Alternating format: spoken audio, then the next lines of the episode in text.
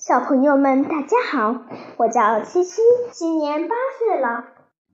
今天我给大家带来的故事名字叫《问号先生》。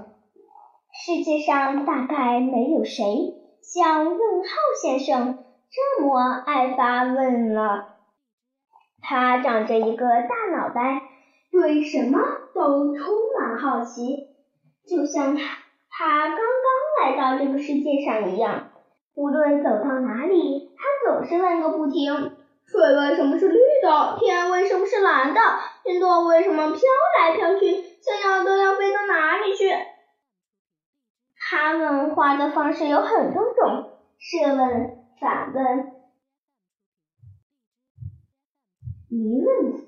他的问题有时像核桃一般大，有时像黄豆一般大，有时又像天空那么大。总之，他有十万个为什么和十万个怎么办。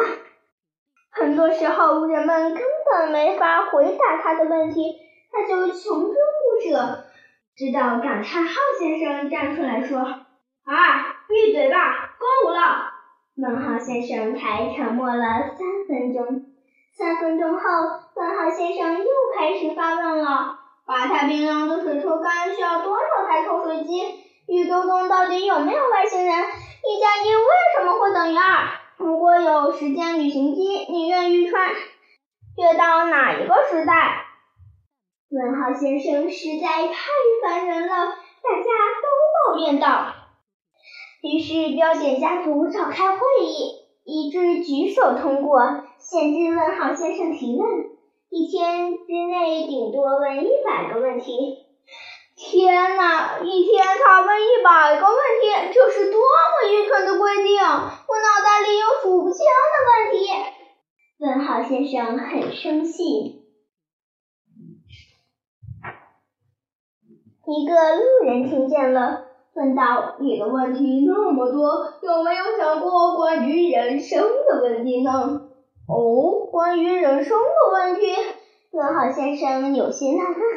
“比如说，人生的三个终极问题：我是谁？我从哪里来？我要到哪里去？”路人说完就走了。问号先生一下呆住了。“我是谁？我是问号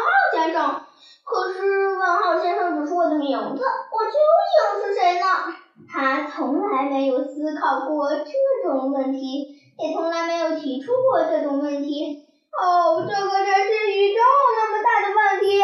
这些问题困扰着问号先生，他冥思苦想，结果反而想到了更多庞大的问题。问号先生终于被自己的问题打败了。他变得沉默不语，最后他把自己关在房间里，一句话也不说。起先大家觉得这样很好，总算安静了。可是第二天、第三天，很多天过去了，问号先生还是不说一句话，这下标点家族感到有些不对劲了。他们这才发现，没有问号先生，大家就没有了疑问，没有了追问。就没有了思想，生活是多么的无趣！哎，你遇到了什么问题？这一次，感叹号先生主动关心起他来。我遇到了宇宙那么大的问题。问号先生说出了困扰他的三个问题。这下标点家族也被这些问题击中了。过了很久，句号先生说。我敢肯定，这都是没有答案的问题。逗号小姐说：“嗯，这个……哦，我想到的是，也许……唉。”感叹号先生说：“啊，人生啊！”最后，省略号先生沉思了一下，说。我不知道我从哪里来，也不知道我要到哪里去，但我就是我。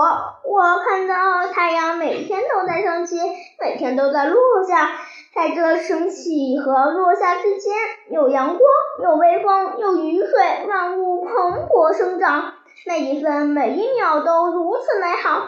我们和万物在一起，生生不息。此时，太阳正从山间升起。风从远处吹来，含着春日的清香。大家静静地思考着，感受着万物的蓬勃和当下的美好，脸上渐渐露出了笑容。问号先生也终于豁然开朗，他觉得宇宙那么大的问题，好像并不需要那么明确的答案，而当下的每一分钟都如此美好，值得细心感受。问号先生又变得活泼开朗起来。当然啦，他又开始提出那些没完没了的问题。你知道风为什么永不停歇吗？你知道河流流向哪里吗？你知道太阳为什么升起又落下吗？不过这一次，大家都没有再喊他。小朋友们，今天我的故事就讲到这里了。今天我给大家带来的诗，名字叫《江雪》，唐·柳宗元。千山鸟飞绝，万径人踪灭。孤舟蓑笠翁，独钓寒江雪。小朋友们，再见。